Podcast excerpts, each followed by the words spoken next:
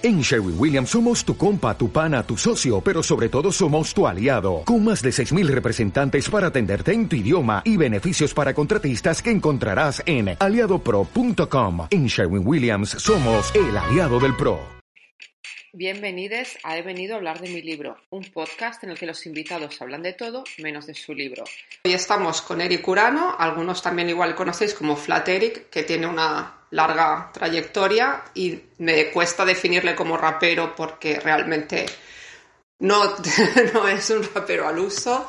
También hace electrónica y además su último trabajo que lo ha hecho con Mercabay se llama Cubits, eh, que está de gira ahora. También dejaremos enlace al Insta para que veáis las fechas. Pues también va un poco por esos derroteros de mezclar electrónica, rap, todo. Pero viene a hablar hoy eh, sobre estar en los márgenes, en los márgenes geográficos, en los márgenes culturales, en los márgenes de, de todo. Pero bueno, presenta tú mejor el tema, Eric, si quieres.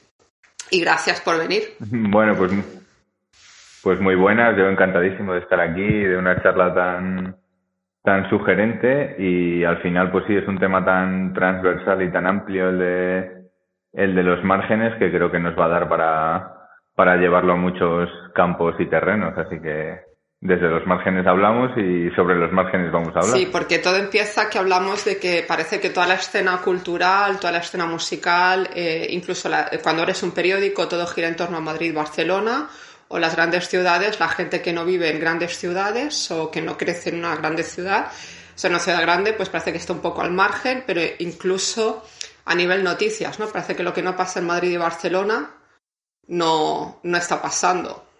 Entonces, para la gente que no te ubique, tú estás en Valladolid y no es lo mismo em, lanzarse a lo musical en Valladolid, pues eso, que en un gran centro donde está todo ya, tienes todo un entramado cultural preparado, ¿no?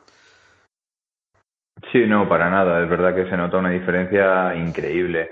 Y mm, sí que es verdad que hay que romper una lanza por el, por el tema de lo que es Internet, que es verdad que, de alguna manera sí que es verdad que ha venido un poco a romper la distancia física, sobre todo el, el tema de, del espacio sí que lo ha roto bastante. Y, y es verdad, eh, como influencia, digamos, ahora mismo Internet es verdad que ha abierto muchas más ventanas que, aun estando en un pueblecito de Zamora, pues puedes acceder a cualquier tipo de arte de vanguardia de casi cualquier lugar del mundo. Pero es verdad que yo soy del 86, pues todo, o sea, yo empecé a tener internet, pues yo creo, pues no sé, con 16, 17, 18, por ahí. Entonces, claro, es verdad que hasta ese punto de apertura mental era muy con cuentagotas todas las referencias culturales que te llegaban, dependías muchísimo de, de lo que quisieran mostrarte en medios o lo que sea. Entonces es verdad que es una manera de crecer bastante limitado.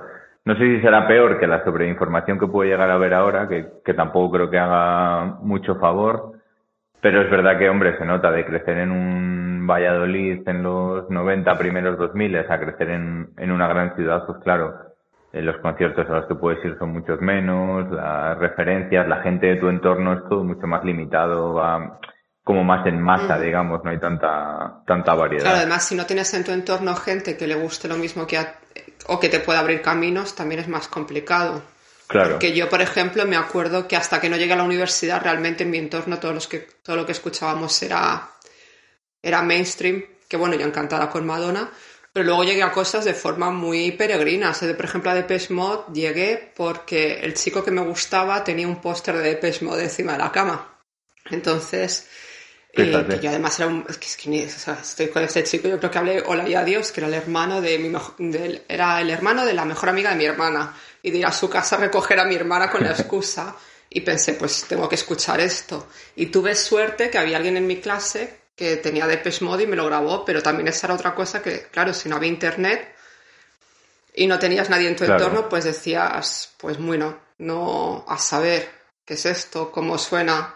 Sí, te quedabas, te quedabas a verlas venir. Igual tenías suerte de que el destino te entrelazara con algo, pero igual pues se te iba la referencia y pues te quedabas sin, sin descubrir lo que era. Lo bueno también era que, claro, que que como que tenía mucha más carga estética. Ahora mismo que igual hay más saturación así de, de, de input, pero claro, tú fijo que en ese momento en el que viste ese póster, ese póster te hizo boom, ¿sabes? Es como de boom, una apertura ahí de repente estética que dices, ¿qué es eso? Necesito saberlo, ¿sabes? Sí, sí, porque además era, una, era un póster del 101 y decías, o sea, ¿esto qué locura es? Eh, claro, claro, claro.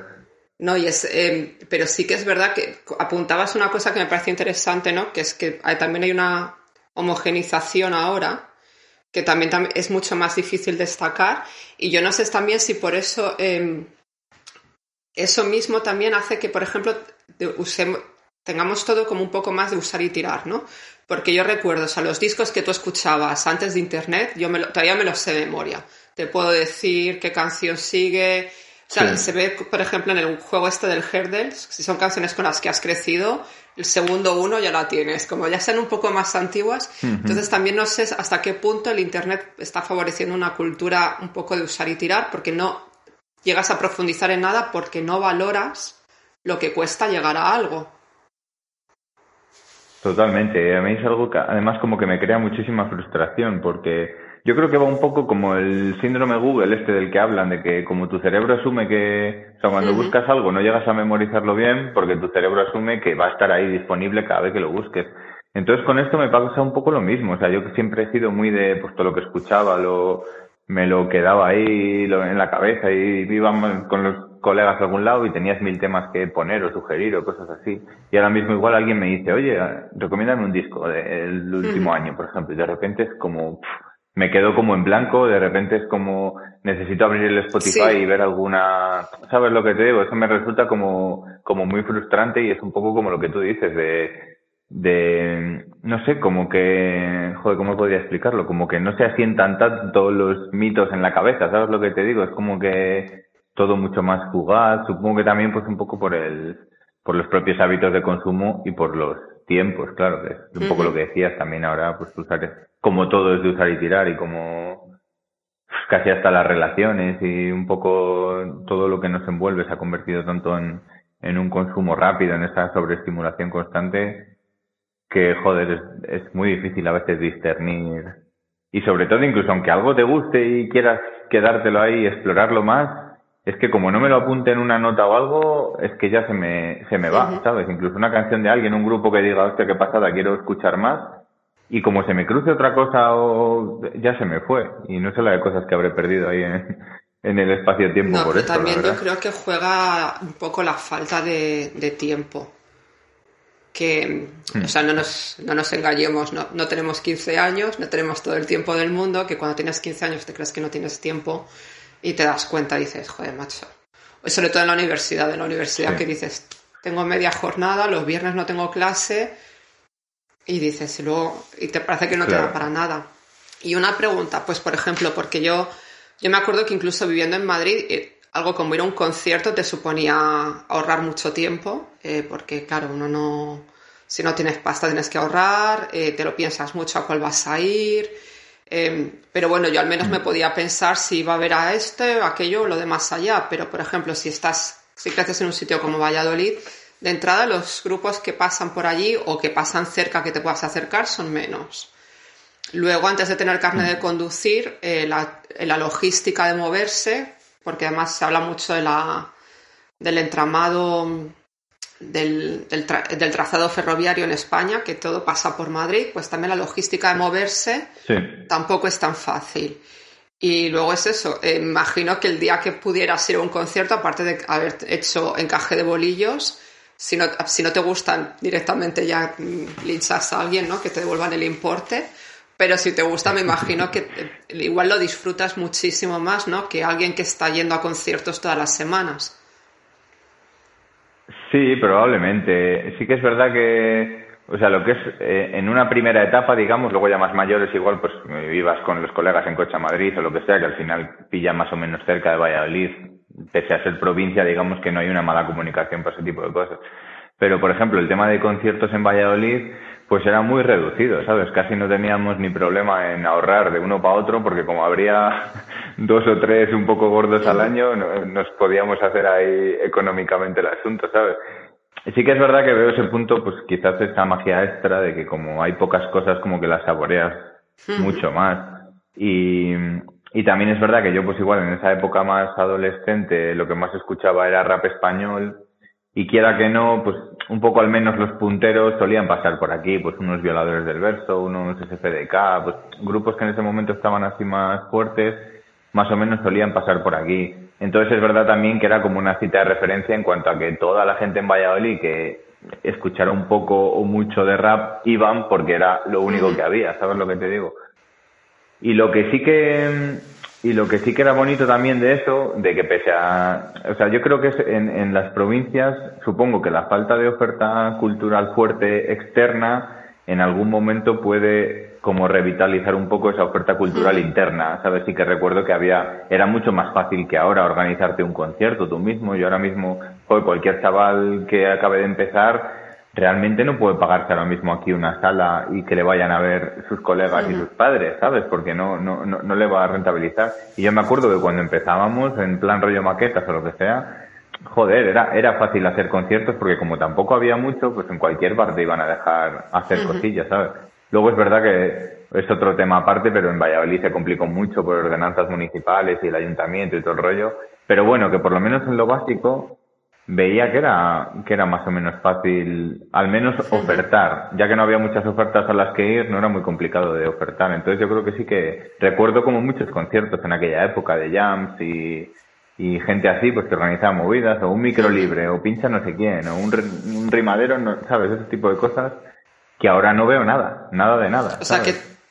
Solo hay conciertos de grupos que, ¿sabes? Más eh, sólidos o famosos. ¿Y crees una cosa? Porque yo tengo la teoría, ¿crees que los festivales también han fagocitado un poco esto? Porque a mí me da la sensación, por ejemplo, de que también hace unos años era más fácil ver a grupos importantes en salas pequeñas y ahora no. Sí, totalmente. Yo es algo que o sea, el, tema de los festivales, si algo hace, más que, que enriquecer a sus promotores y empobrecer a los artistas, es destruir un poco el, el tejido de salas. Yo creo que esto sí que, ¿sabes?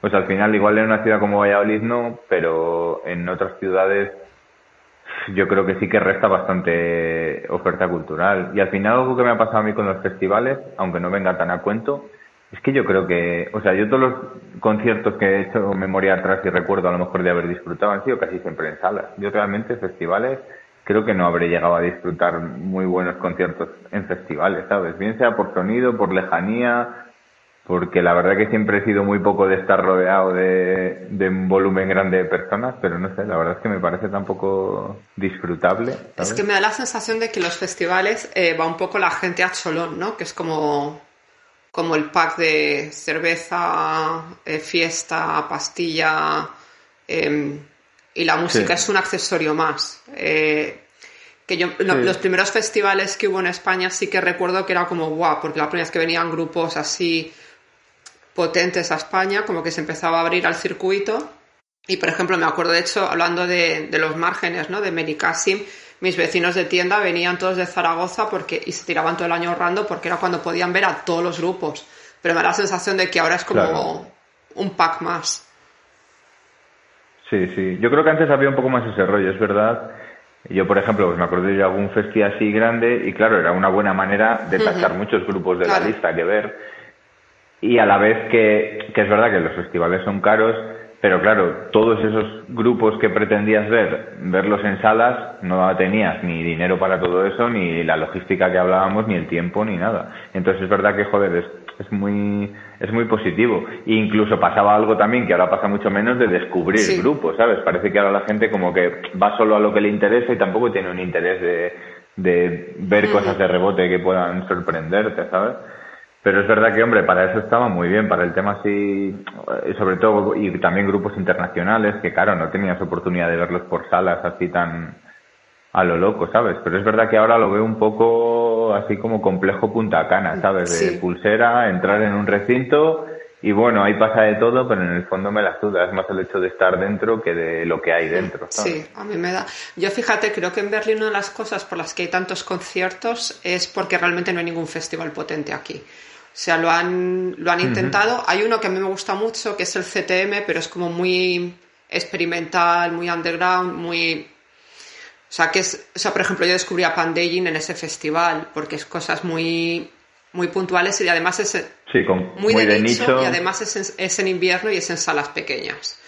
Y luego hay el ah, que ese ya es un poco más tocho, pero ni siquiera está dentro de Berlín. Y todos los demás no han terminado de. Ninguno termina de cuajar. Y yo creo que precisamente por eso tenemos la oferta que, que tenemos en Berlín, porque me parece más potente que incluso la de Madrid, que veo que siempre están tocando. Que dices, sí, bueno, es que a lo mejor en Valladolid no tenéis conciertos, pero es que yo cada vez que veo las stories de la gente en Madrid, es otra vez van a tocar no voy a dar nombre, pero es como, por favor, este grupo otra vez, pero qué, es, qué pereza, es como están todos los... Yo creo que es el mismo festival continuamente, continuamente, cambia a lo mejor el cabeza de mm. cartel, dices, no, y entonces al final dices, pues creo que es más interesante a lo mejor moverse fuera, ¿no? De todo eso, e ir con curiosidad, que es, que es algo que apuntas, es la, la curiosidad también es muy importante, que me da la sensación de que la gente la ha perdido un poco. Totalmente. Además, con todo esto que hablamos de los márgenes, es verdad que la curiosidad y la búsqueda, pues es, es prácticamente el único motor que puede que puedes tener en los márgenes, tanto si perteneces a ellos como si vas a ellos en busca de cosas nuevas. Es verdad que esa curiosidad es lo único que te va que te va a alimentar y que te va a seguir. Eh, ¿Cómo explicarlo?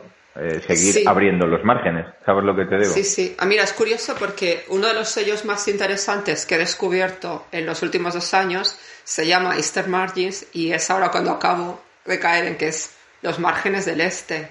Lo que significa literalmente, claro, porque es, eh, es la diáspora asiática que hay en Londres que de repente empezaron a querer reivindicar su música después de ir a fiestas de mierda en Londres de eh, fiesta de Año Nuevo chino y se daban cuenta de que era todo pues colonización cultural, ¿no? Que ni siquiera era música de allí. Entonces decidieron traérsela para acá, buscar la, buscar la diáspora. Y claro, dices, los márgenes. Y es que es eso, que al final lo más interesante es lo que no es, tiene el, el apoyo. Hay excepciones, obvio. Eh, o sea, sabemos todo Sí, claro, claro, que soy una fanática. No se puede generalizar no, no, con nada. Yo soy una fanática de Rosalía y esto, vamos, eh, lo sabe, lo saben hasta mis vecinas ya, para bien o para mal. pero, pero sí que es verdad que lo que tú dices, ¿no? Que te va abriendo con puertas, em, meterte en los laterales, ¿no? Te vas, dices, ah, pues esto. Sí, y, y me parece interesante, por ejemplo, eso que has, el, el tema de Rosalía, por ejemplo pues dentro de que es, eh, por decirlo de alguna manera, la más famosa de los famosos, ¿sabes? Pero sí que veo, por lo menos, en, en la, al menos en la intencionalidad de su propuesta, el explorar los márgenes. Y yo creo que un disco como, como Motomami es un disco completamente de, de centro, por llamar al mainstream centro, ¿sabes? Pero joder, con la vista y los pies muy puestos en los márgenes. Yo creo que hay una clara influencia del margen y de lo, y de lo outsider, muy bien masticado por ella para, para que lo pueda tragar la gente del centro, pero sí que veo esa, esa búsqueda en el margen. Como hacía Madonna, ya no, como hacía Madonna en su momento. Claro, claro. Que hacía lo mismo, o sea, Madonna llevó la escena del underground al mainstream directamente. Eso es. ¿Qué la ha mantenido tanto tiempo fresca? El, la búsqueda, el, fijarse en los márgenes. Sí, sí, sí, totalmente. Claro, porque hablábamos también, em, claro, que los márgenes no son solo geográficos, que son creativos, y que tú me decías que además tú siempre te has movido un poco en esos márgenes, ¿no? Porque es lo que yo decía al principio, si tú dices rapero, es que realmente pienso lo que es la idea de un rapero y no es el rapero tradicional que estamos acostumbrados en España, ¿no? También, y tocas un poco todo, o sea, no te cierras a nada. También me imagino que eso mm. también te da, te da más libertad, porque como no es, tienes que encajar con nadie, no, vas por libre, pero también te, te debes crear más fricciones o no, sabe la gente dónde colocarte. Sí, sí, totalmente. Yo creo que a mí lo que me ha pasado siempre es que eso precisamente ha sido como mi mayor virtud y seña de identidad y como mi mayor hándicap, ¿sabes?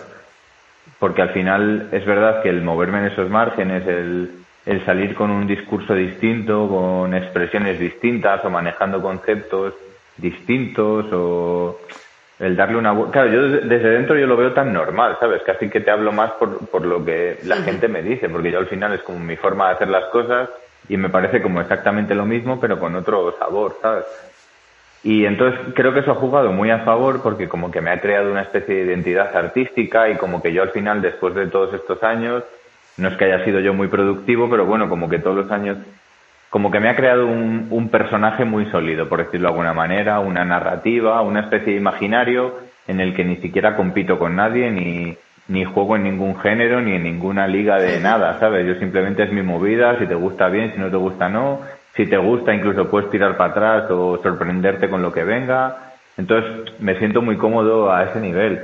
Pero sí que es verdad que, claro, pues el mundo en el que vivimos, eso también se traduce en que este festi no sabe si programarte porque no sabe si cuajas, o en esto no sé qué, o esta revista no sé cuál, o como no...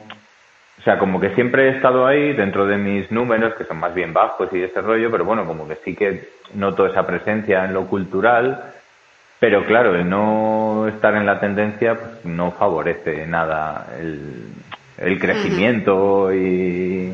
¿Sabes lo que te digo? Entonces Hombre, yo me quedo donde estoy súper a gusto, ¿sabes? Pero bueno, sí que considero que a veces, pues claro, ese margen, jugar en esos márgenes creativos, pues oye, pues tiene sus hándicaps, que pues eso no, no llegar a encajar del todo, ¿sabes? No, pero también es curioso, ¿no? Lo que dices de cómo hay festivales que no les cuadras, dices, es que un festival debería también tener el rol de aprovechando el tirón de que tengo tal grupo, te voy a presentar otros. Ese debería ser el rol de un festival o de una publicación, ¿no? De sé que va a salir esto, necesito el clickbait, pero échale un ojo esto también. Totalmente. Yo además es que hago la como la lectura ahí inversa, ¿sabes? Lo hablaba el otro día con mi manager. En plan, pues imagínate, pues este festival de electrónica no está seguro de programarte. Este festival de música urbana no está seguro de programarte. Y este festival indie no está seguro de programarte a mí lo que me pasa, bajo mi punto de vista, es que yo veo que mi propuesta cuaja perfectamente en los tres. Lejos de que no cuaje en ninguno de ellos por separado, yo pienso que mi propuesta precisamente es lo contrario porque cuaja en los tres. ¿Sabes? Y además eso lo he notado toda la vida. No toco en un BBK o en un Primavera o en, o en el Mutec o cosas así y joder, veo como la gente que no conoce la movida se interesa. Porque si has ido a ver electrónica, probablemente algún matiz de lo que yo hago te guste. Si has ido a ver indie, probablemente también algún matiz de lo que yo hago te guste. Y si vas a ver algo urbano, pues evidentemente más todavía, ¿sabes? Entonces es un poco esa movida de, ¿sabes? Yo creo que a veces, más que no programarte por lo artístico, no te programan porque buscan algo más tendencioso que llene más y fuera, ¿sabes? Porque a nivel artístico también, por lo que dices tú, precisamente lo que os tiene que preocupar es joder, ofertar variedad. Sí, sí. ¿sabes? Es curioso porque fíjate una cosa que estoy notando en Berlín a raíz de la pandemia, es que los márgenes se están haciendo con un hueco importante en lo que es la escena nocturna, ¿no? Entonces yo cuando me vine aquí a vivir era todo tecno, tecno, tecno, un poco de house, tecno, tecno, hmm. house, tecno, tecno. Y de repente, después de la pandemia, están surgiendo un montón de fiestas chiquititas, eh, pero es que ha venido la fiesta WhatsApp de Barcelona, que es de reggaetón, fue sold out, y hubo incluso con entradas vendidas, gente que no pudo entrar eh, pinchó Rosa Pistola en el Bergen y pinchó reggaetón. O sea, de repente dices, o sea, éramos eh, los parias, ¿no? Porque, o sea, yo me acuerdo de decir aquí hace cinco años que te gustaba el reggaetón y te miraban mal. Dices, y de repente estás hablando y dices, claro, eh, ha habido un momento también en la pandemia en que no, hace, no es sostenible ir a un club que te cobra 20 euros una entrada, que beber es caro, eh, que además no deja de ser una cosa muy elitista, eh, con una política de puerta muy dura y de repente te, les salen un montón de... Hay por, por, en paralelo que incluso venden las entradas en Bandcamp, o sea que no tienes que preocuparte por la política de puertas y también me parece interesante, ¿no? Como al final solo, que dices, se les margina, pero por otra parte dices, es todos, los, todos los cambios culturales han venido desde el margen, no vienen desde el centro. O sea, Nirvana eran los tirados de, de toda la escena, siempre ha sido así. O sea que... Totalmente, sí, en el rap, en todo, vamos, es verdad que es que en todos los géneros, al final, mucha de la gente que ha explotado es, precisamente por eso, porque venía de los márgenes, claro. También yo creo que eso es... Eh, em, eh, pasa un poco el complejo este zoológico, ¿sabes? También, como ha pasado con el rap y todo eso, ¿sabes? Gente que viene tan del margen que le resulta súper atractivo a la gente que está en el centro, ¿sabes? Tienen ese punto exótico también de decir, wow, ¿sabes? Nos interesa saber más de esto. Luego ya en un futuro se acaba copiando y pervirtiendo y amoldando, pero claro, de primeras yo lo veo como muy así. Con el rap creo que ha pasado mucho, ¿sabes? Es como de, joder, eh, a, la gente en el fondo le encanta ese concepto exótico de, pues somos, somos eh, blancos de clase media, joder, nos encanta escuchar a esta peña cómo trafica y cómo se, se pegan tiros, ¿sabes lo que te digo? Ese punto exótico que también tiene el margen, porque al final el margen creo que es identidad también, precisamente lo que aporta el margen muchas veces al mainstream es identidad, ¿sabes? Es reforzar esa identidad, dar diversidad a la identidad, que eso es muy importante también. Y lo que dices tú, pues, pues como que casa completamente con eso, porque al final muchas veces ocurre que, que en Estados Unidos ha pasado mucho al final, como que a la gente del margen se la acaba desplazando tanto, se pretende hacer tan elitista el centro, que apartas tanta gente al margen, que acaba viendo más gente en el margen que en el centro y al final, claro, te tiran la puerta abajo y entras. Claro, bueno, es que, el otro día que Bad Bunny se convirtió en el primer eh, artista que cantando en español gana un premio VMA. Eh, y dices, si venía, vamos, es que ni venía hasta del margen también geográfico, porque Puerto Rico, eh, en Estados Unidos, hay gente que lo considera pues eso, desde un nuevo estado, una colonia, o sea, es el, el margen del margen. Sí, sí, sí, sí, totalmente. Incluso mucha de esa gente hace tres años, si entraba a un Starbucks a tomar un café y oía a alguien hablar en eh, español, eh, lo mismo hasta, hasta se cabreaba, ¿sabes lo que te digo? Bueno, que también pasó un poco, fíjate en España, creo que pasó con toda la escena del trap, que de repente Young Beef y toda esta peña lo petaron, estaba todo el mundo, y de, y de repente dices, hay gente, me hace gracia que hay gente que dice, ay, Rosalía es un producto, pero hijo mío, ¿tú dónde estabas hace, hace cinco años? O cuando dices la gente, Z ganas es un producto, y dices, esta peña no, no se ha enterado de, de, nada, ¿no? Y entonces es eso, lo que pasa es que mucha de esa gente me da la sensación de que ha preferido quedarse Young Beef sin ir más lejos. O sea, no ha querido entrar en el juego, pero si hubiera querido entrar, habría... Sí, hubiera podido perfectamente, sí, sí. habría petado. Totalmente. Y al final, pues un poco lo que hablábamos, claro, la gente cuando la gente cuando conoce a un Zetangana o una Rosalía es cuando ya están eh, metidos hasta la cocina, claro. Entonces, eh, lo que dices tú, ah, es, un producto, es un no sé qué, es un no sé cuál. Claro, hace 10 años no sabías quién era. Yo sí que sé, incluso les conozco de hace 10 años y ves ahí eh, el, pues lo que hablamos, gente que viene de un margen completo y está ahora aquí, ¿sabes? que tu estrechez de miras solo tenga un margen de un año y 100 kilómetros cuadrados, pues claro, eso no significa que... Más allá de que, bueno, evidentemente un producto son como somos todos en nuestra vida, vamos, pero la gente lo maquilla como que, como que han germinado, de repente han salido ahí en un bancal, les han plantado los de Universal o los de Sony y han salido, ¿sabes? Y es como de joder, pues es gente que tiene un background, que ha ido haciendo distintas cosas hasta encontrarse a sí mismo y, hacer algo. Sí, sí, no, de hecho, no sé quién tuiteaba, creo que fue Charcastrology que ponía, si, si Rosalía no te ha dado, no te ha respondido ninguna story del Insta ni te ha dado un like con tweet, es que no eres nadie. Y es que es verdad que yo me acuerdo al principio de los tiempos, cuando, cuando acaba de sacar Los Ángeles, es que era muy fácil, que tuiteabas algo y te, daba like. O sea, que dices, y ahora parece que es... Claro, claro, claro. Y también hablando de márgenes, tanto geográficos como, como artísticos, eh, que justo has locutado y has estado trabajando en el podcast este de Valdelomar, que también dejaré el enlace porque recomiendo a todo el mundo que lo escuche. Y es una figura que se movía muy en todos los márgenes porque lo tocaba todo. Eh, no estaba en ningún centro geográfico, encima en España en esa época, pues que, en fin, era como Sí, que era un, era un margen en sí mismo, ya España. un margen en sí mismo y cómo tuvo que ir, pues eso, ¿no? Navegando para poder seguir haciendo lo que quería, navegando dentro de todo, todo el régimen, ¿no? Que esta es otra cosa que también parece que nos, que nos olvidamos, que hay un margen político que no es lo mismo estar en, hmm. en un país que en otro.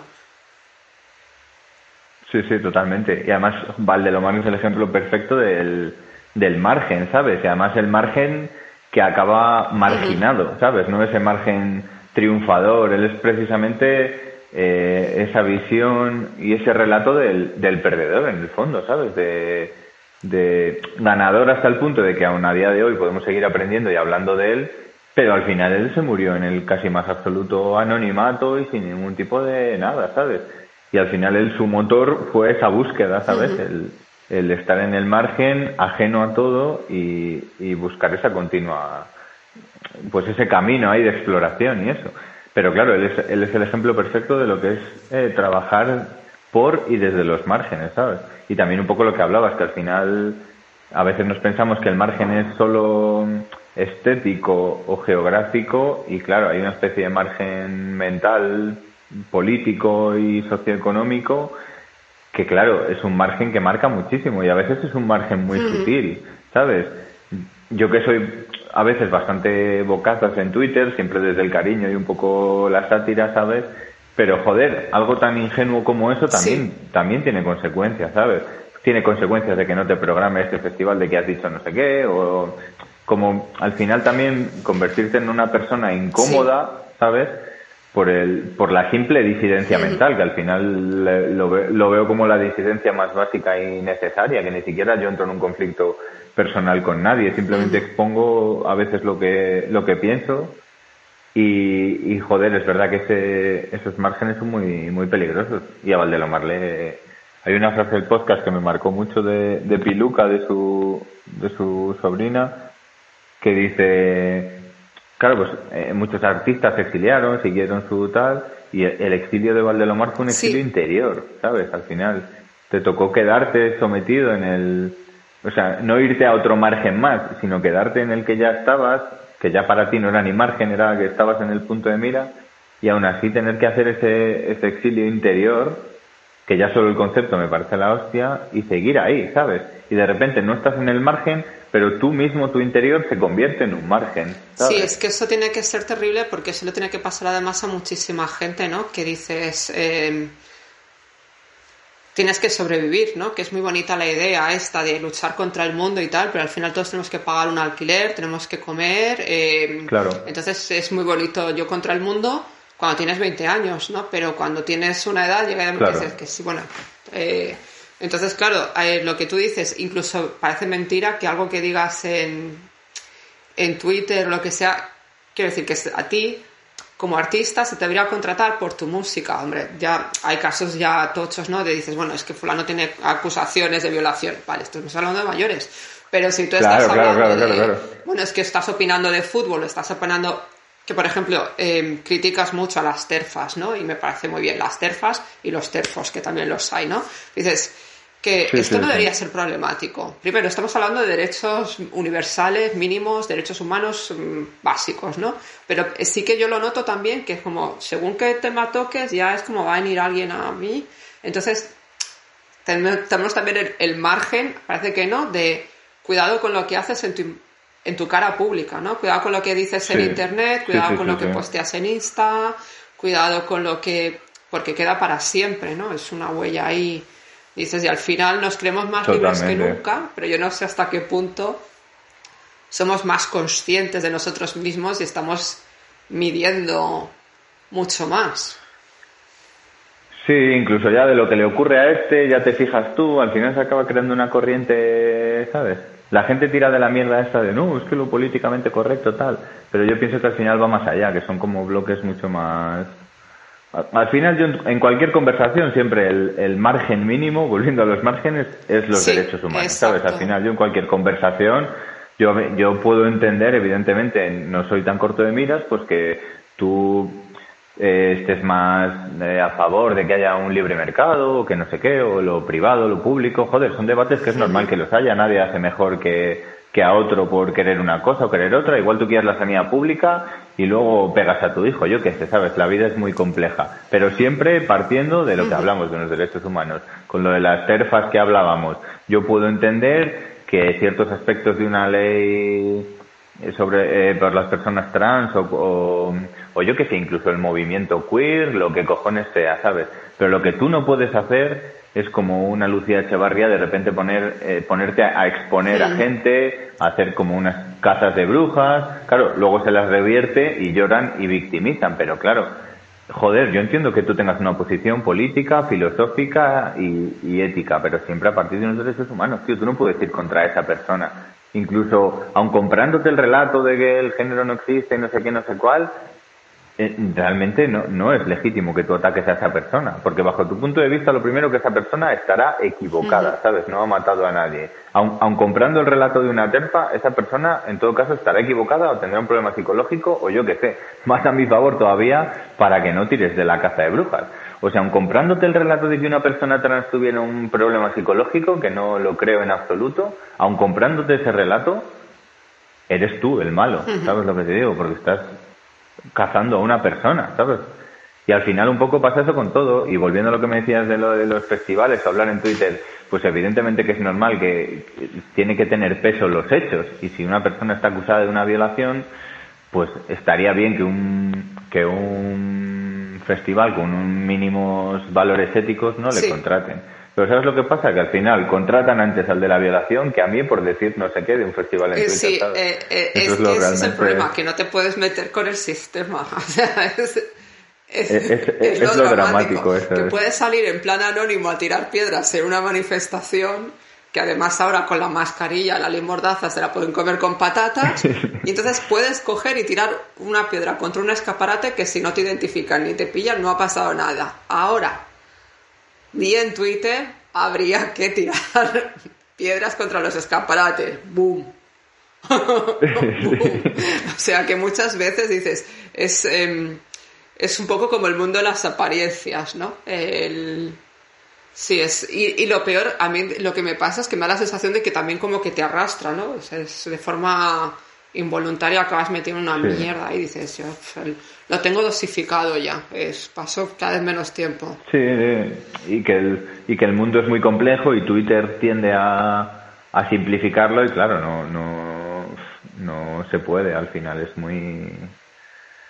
Pero bueno, sí, al final por lo menos también es un, o sea, eso, dentro de lo malo, pero dentro de lo bueno también pues es una, una plataforma en la que poder expresarte y, y que aún apartando lo malo, pues, pues tiene también sus cosas de aprendizaje, tiene sus cosas interesantes y, y eso, al menos a mí, pues de vez en cuando me permite poder expresar algún pensamiento y, y quien y a quien le parezca bien y a quien no, pues nada, ¿sabes? Pero bueno, es, también a veces es como de, yo que sé, critico un festival, ah, pues tú tocas en el BBK, vas tocar en primavera. Digo, claro, que sea crítico no significa que no sea gilipollas, o que no tenga que pagar facturas y necesite dinero, o que, joder, soy un, soy un perdedor, pues, pues, eh, claro, pues cómo no voy a estar deseando que me llamen para tocar de algún lado. Si, es, si todos te pegaran por mí, pues igual hasta podría ser más chulo que la hostia y seleccionar dónde tocar, pero para cuatro bolos que me salen, pues con que respeten mis condiciones laborales, pues casi que hasta me doy por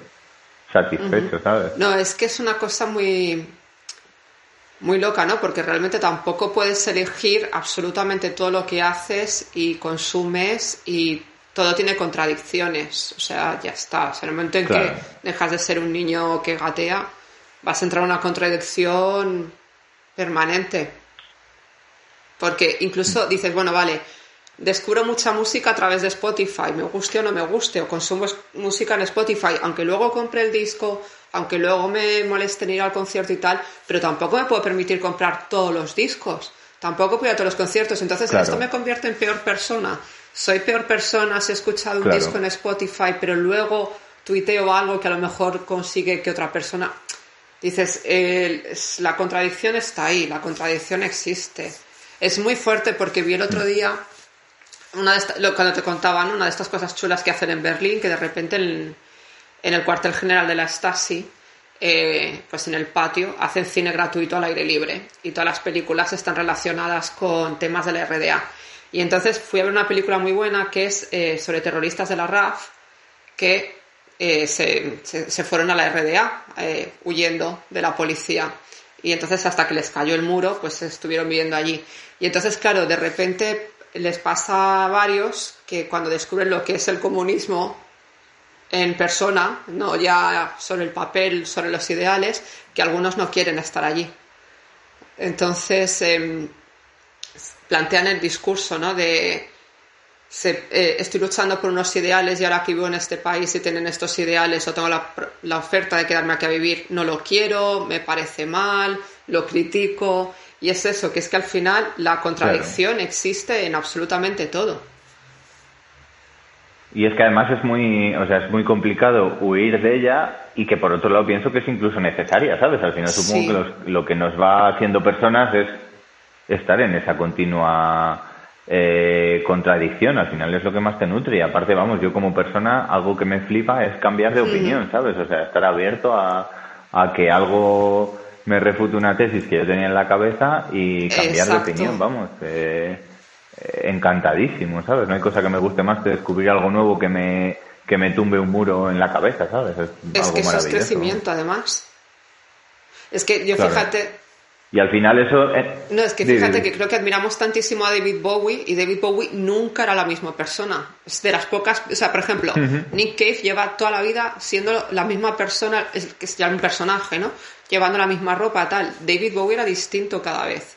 Y creo que es eso. a mí me fascina la gente que, cambia, que se transforma, que experimenta cosas nuevas o que dice he cambiado de idea, esto me parece una mierda. Y, creo que es bueno, creo que es señal de, seguir manteniendo la curiosidad. O sea, yo el día que pierdo la curiosidad totalmente. es cuando digo que entonces ya quiero estar muerta, sí, ¿sabes? Eh, sí, sí, sí, totalmente, totalmente. Yo para mí al final en la vida en general, pero en lo artístico, yo para mí la mutación es como el, la auténtica gasolina, ¿sabes? Yo al final, eh, al final, o sea, tengo mi personaje y mi, y mi hilo narrativo, que siempre es el mismo, y al final la persona soy la misma, al menos en lo, en lo biológico, pero al final es un poco evidenciar esa travesía, el subir, bajar, ir a un lado, ir a otro, tú eres la misma persona o la misma identidad o el mismo nombre en el DNI, pero el resto de cosas van cambiando todo el rato, ¿sabes?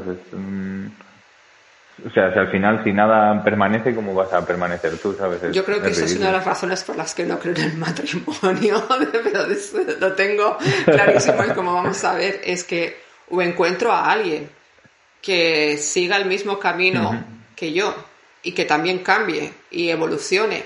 aunque tomemos atajos, desvíos, tal, pero que nos podemos encontrar. Pero si tú vas por aquí y la otra persona se queda aquí o viceversa, ya no me motiva. O sea, porque la atracción física se apaga y dices, si a mí, si no. Y entonces yo creo que por eso no, creo en el matrimonio. Me parece muy sospechosa la gente esta que dice, llevamos 15 años juntos y dices, mm, no sé. O sea. Sí, hombre, al final también lo idealizado que tenemos todo también es lo, es lo peligroso. Yo, yo llevo con Susana, con mi pareja, muchos años y al final, pues oye, no deja de ser una especie de mutación constante. Es la mutación de uno, la mutación del otro y la mutación como pareja también, que al final también, claro, vas.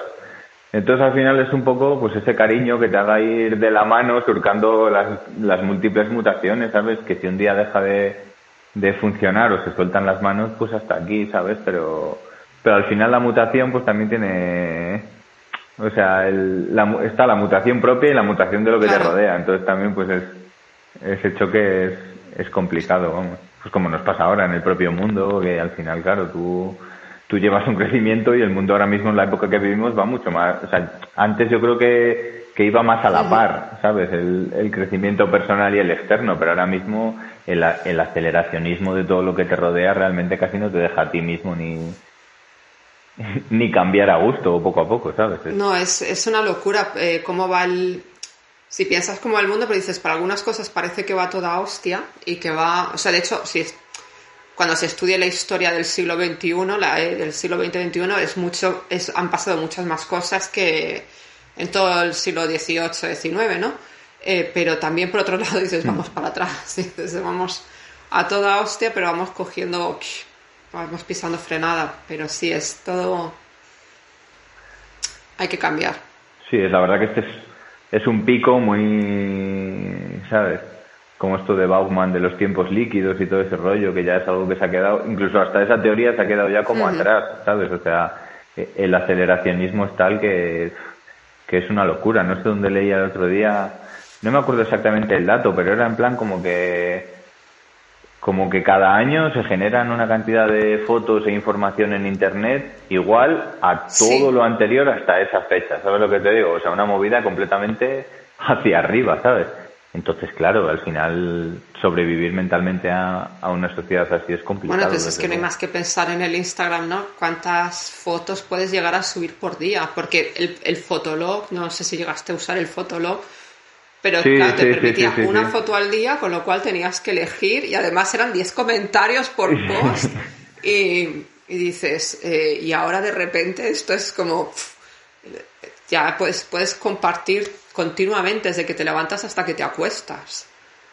Es... Claro, por eso ha venido TikTok también al final, es como ese Instagram 2.0 ya de... No, ahora, está Virril, no sé si has usado Virril, pero es como que no, no, no lo he llegado a usar, pero lo he estado yo lo he usado, pero al final me lo he quitado porque eh, te deja la autoestima, pero fatal.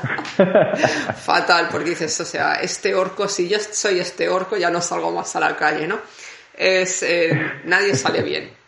Pero luego aparte es que dices, eh, llega un momento en que lo que quiero es reducir redes sociales, no aumentarlas. O sea, las quiero reducir. Eh, si por mí fueran. O sea, me, ha hecho gracia porque hoy en LinkedIn me ha salido un post de una persona que ya está jubilada. Y entonces pone su job title, Former, no sé qué. Digo, pero por favor, qué ganas de jubilarme para borrar el LinkedIn, que me parece la peor red social del mundo. Es la de. La, la más cringe, ¿no? Donde vamos a presumir más de lo estupendos que somos todos y vamos a hacernos la pelota mutuamente. Y digo, y yo pensaba, nada, que está jubilado. Eso yo, el día que me jubile, lo primero que hago es cerrar el LinkedIn. no quiero saber nada más de. Encima, encima es como una red tan utilitarista, ¿sabes? En plan que es que casi no, no hay ni hueco para el disfrute, es solo como de para, para, buscar trabajo, recibir, ¿sabes? el otro día un amigo eh, posteó un, post generator, o sea, shit post generator para LinkedIn, ¿no? Y entonces era, ¿qué has hecho hoy? Ponía, y entonces ponía, pues yo qué sé, cagar. dice, ¿cómo lo has hecho? Excelentemente bien. dice, tengo aquí, y entonces te saca un post, eh, inspiring post para LinkedIn. Y en plan, tengo que daros aquí un pedazo de advice, eh, si vas a hacer algo, aunque sea cagar, que lo hagas con toda la intensidad y toda la intención del mundo, porque puedes cambiar todo, no sé qué, y es que dices, es que es así, ¿no? Es como, es que es tal cual, hay gente que piensa así literalmente. Es, que yo no lo puedo. ay, de verdad, qué pereza. Yo creo que es una de las peores cosas de buscar trabajo es eso, ¿no? Que te tienes que crear esta, esta, esta, esta imagen que dices. Eh, sí, someter. Sí sí, sí, tremendo. Que es, es, la antípoda del margen. Es el. Es lo que pasa cuando te sales del margen, es LinkedIn. sí, sí, sí, sí te obliga ahí a coger ahí como este típico juego de niños que es un cuadrado y que metes y es un círculo y lo metes, pues te obligan ahí a, hacerte un cuadrado para poder entrar porque es que si no, no sí, sí. En fin, pues oye, muchísimas gracias por, por la charla. Nos, vamos, no sé si quieres añadir. Ah, bueno, a todo el mundo le digo que tiene que recomendar o un disco, un libro, una película, algo que les haya gustado. Y no tienes ni que explicar el por qué. Lo que tú quieras. Mm. Vale, déjame echar un vistacillo que lo que hablábamos. De repente ahí es como. ¡Boom! ¿Sabes? Eh, vale.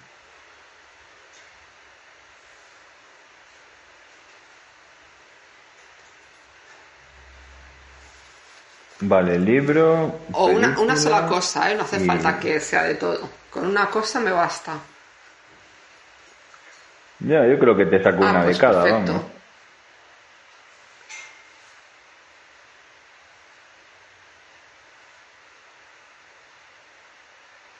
Vale. Pues del libro voy a recomendar, ya que hemos tratado lo de lo trans, Yo soy el monstruo que os habla, de Paul Preciado, que me lo he leído hace poco y me ha gustado mucho.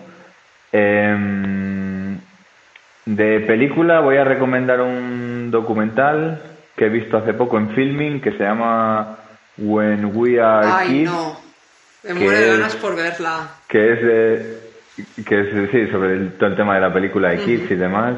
La verdad que me pareció increíble, evidentemente a todas luces mucho mejor que la propia película, pero aparte de las historias y el tratamiento del documental, la verdad que es precioso, además es de lagrimilla y, joder, me parece increíble.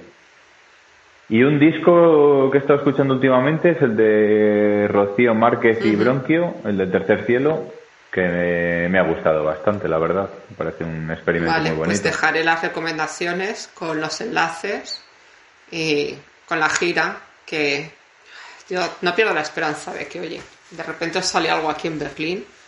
Cosas más raras se han visto. Ojalá, hombre. Ojalá. A mí eso me frustra bastante porque al final, joder, lo que hay, por ejemplo, lo que he hecho con Mercabae, yo creo que es algo, pues, joder, podríamos tocarlo perfectamente en un Londres o en un Berlín y Peña que no entienda el idioma decir, joder, esto está interesante. Pero ya ves, no nos salen aquí como Pues yo lo que, lo que noto en Berlín es que la gente va muy abierta a todo, ¿eh? Porque eh, sí, yo fíjate, siempre digo que hay una cosa de Berlín que me recuerda al Madrid de los finales de los 90, principios de los 2000, que la gente iba con mucha curiosidad a todo aunque no conociera el grupo. Y creo que, obviamente, si te gastas 30 euros en un concierto, sí sabes a lo que vas, pero, pero hay otros que, que la gente. O sea, el otro día fui a ver, hace un par de semanas fui a ver a Melt Banana y había una chavala que no debía tener más de 25 años. O sea, era imposible que conociera a Melt Banana y, y se puso a hablar conmigo y efectivamente no los conocía, pero había visto, no es japonés, pues me apunto. Claro, le apeteció buscar. O sea que sí, aquí creo que todavía se mantiene un poco de curiosidad de a ver qué haces. Si luego no gusta, ya la gente se va, pero si de entrada sí que creo que hay curiosidad. El festival este, ya te digo, la gracia es que nadie conoce la mitad del cartel. Y se llena todo. Qué guay, qué guay. Siempre, además Berlín siempre se ha visto, al menos desde fuera, como una ciudad ahí como muy muy activa culturalmente, la verdad. Yo a veces no me da la vida, lo confieso. o sea, yo lo, confieso, no puedo estar a todas, es imposible. Es normal. Hay fiestas, conciertos, películas. Ahora que hay cine al aire libre, todos los días puedes ir al cine al aire libre, todos. Y claro, veo que en España hacen un cine al aire libre cada 15 días y digo, pero vamos a ver si tenéis mejor tiempo que aquí. ¿Por, qué, no lo hacéis todos los días? Ya. No sé. Qué pena, la verdad. Además, algo así que es tan fácil de ofertar que no necesitas ni siquiera la logística de un... Es que ya ves tú, el cine al aire libre es como lo más... No, además aquí lo que hacen es que ponen películas que no necesariamente son de estreno, porque claro, también aquí muchos murciélagos por la noche, corres el riesgo de que te llueva, y la gente va con su mantita, su a veces hasta lleva su tupper em, y ya está, y se, te pones ahí al aire libre. Y yo en alguna película he empezado a llover y he visto que la peña se lleva el paraguas y si no lleva lo bestia, abre el paraguas y se queda y ya también hago eso. Y dices, no sé, claro, digo, claro, claro. pienso, estoy ahí a veces en Berlín con la manta, el paraguas viendo una peli al aire libre, sobre todo cuando el COVID, y digo, ¿y en España no lo hacéis? De verdad. Ya ves. Ya ves tú en Madrid, en Madrid te puedes tirar de junio a septiembre todos los días, vas a poder poner películas y no va a pasar nada. Ya ves tú, es que además es planazo, pero en fin. Bueno, pues... Ya, ahí también pues entramos en el debate, ¿eh? que si los espacios públicos cada vez más limitados. Pero la, filmo, la filmoteca, la filmoteca de Madrid tiene una terracita arriba, tiene la azotea, y ahí, a ver, allá por el Pleistoceno medio, como digo siempre, tenían un cine al aire libre. Porque eres una pared blanca, es que no necesitaban más. Y además te ponían tu gin tonic o tu copazo ahí y estabas como Dios. Y el otro día leí que están pensando en abrirlo para dentro de dos años. Y yo, pero ¿qué hacéis que no lo tenéis abierto ya?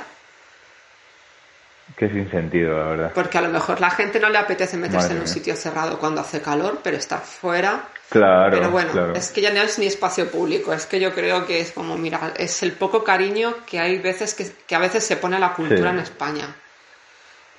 Es el poco cariño que se pone. Y que una cosa que noto fuera, o sea, viviendo fuera, es no podemos presumir de industria, ni de economía, ni de políticos brillantes, ni de nada, ni nada, de nada. O sea, es, da mucha vergüenza. Pero sí puedo presumir de cultura. Entonces, eh, cuando de repente me viene alguien y dice, ah, he visto esto, es que me pongo y digo, mira, eh, no, es que no podemos, de verdad, es que no puedo competir con Alemania en industria, con ningún alemán. Ahora, en cultura, es que os damos vueltas, o sea, pero para, para aburrir. Sí, sí, sí, sí, sí, la verdad que es increíble, la verdad. y es lo único, digo, lo único que tenemos si lo cuidamos tan poquito. Nada, muy poquito, es lo que decías tú al final, es que es una cuestión ya de, de, mimo y de cariño, ¿sabes? De saber valorar lo que hay y, esa necesidad también de mostrarlo para seguir generando cultura. Es que también a veces es como de, tenemos todo esto, pero joder, hay que seguir generando, ¿sabes? Y hay que mostrar. Y o sea, mira tú Alcarrás que ganó la Berlinale.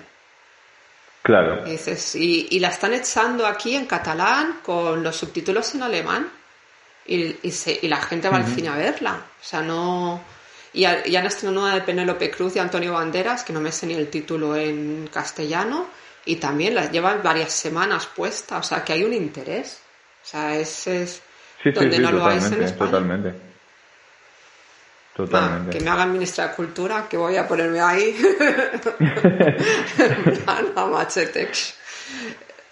Pues ojalá, además la verdad que el nivel está bajísimo, vamos, a cualquiera que llegue con un poco de conocimiento y mismo, vamos, lo, revienta, porque joder, hace que no hay alguien medio digno, madre mía. Pero en fin, ya no te quito mucho más tiempo, muchísimas, muchísimas gracias. Muchas gracias a ti también, que ha sido una charla de puta madre, la verdad.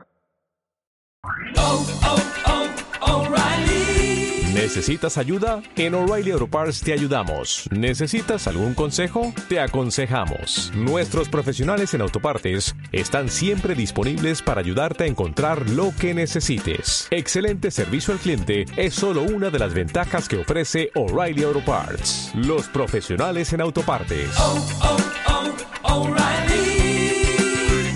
Auto Parts.